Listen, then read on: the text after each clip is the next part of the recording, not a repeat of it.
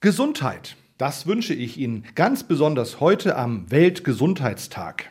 Von einem Klinikpfarrer habe ich einen ungewöhnlichen Satz gehört. Gott hilft, aber anders als wir denken. Wenn man akut krank ist, beruhigt dieser Satz nicht auf Anhieb. Wer krank ist, der hat eine Hoffnung, eine klare Diagnose und zielgerichtete Therapie.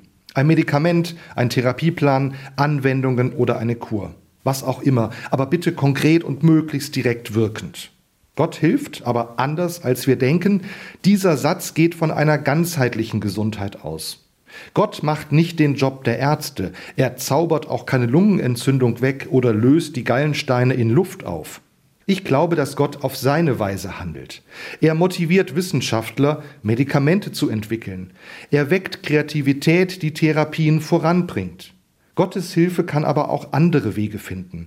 Ein wohltuender Anruf, aufmunternde Worte der Kollegin, das freundliche Zunicken des Nachbarn. Anders als wir denken, kann die Heilung durch vielfältige Dinge Fortschritte machen. Mir hat es bei Krankheiten geholfen, wenn ich hinter Erlebnissen und Wahrnehmungen Gottes Hilfen zum Gesundwerden gesehen habe. Ich habe erleben können, wie heilsam ein schönes Musikstück oder eine Begegnung ist, wenn es mir schlecht geht. Und ich habe dadurch noch eine Erfahrung gemacht. Auch ich kann hilfreich für die Gesundheit meiner Mitmenschen sein. Wer weiß, vielleicht ist mein Blumenstrauß, meine Postkarte oder mein Anruf mit dem Wunsch Gesundheit genau eines dieser anderen Wege, die Gottes Heilungshilfe geht. Gott hilft, aber anders als wir denken.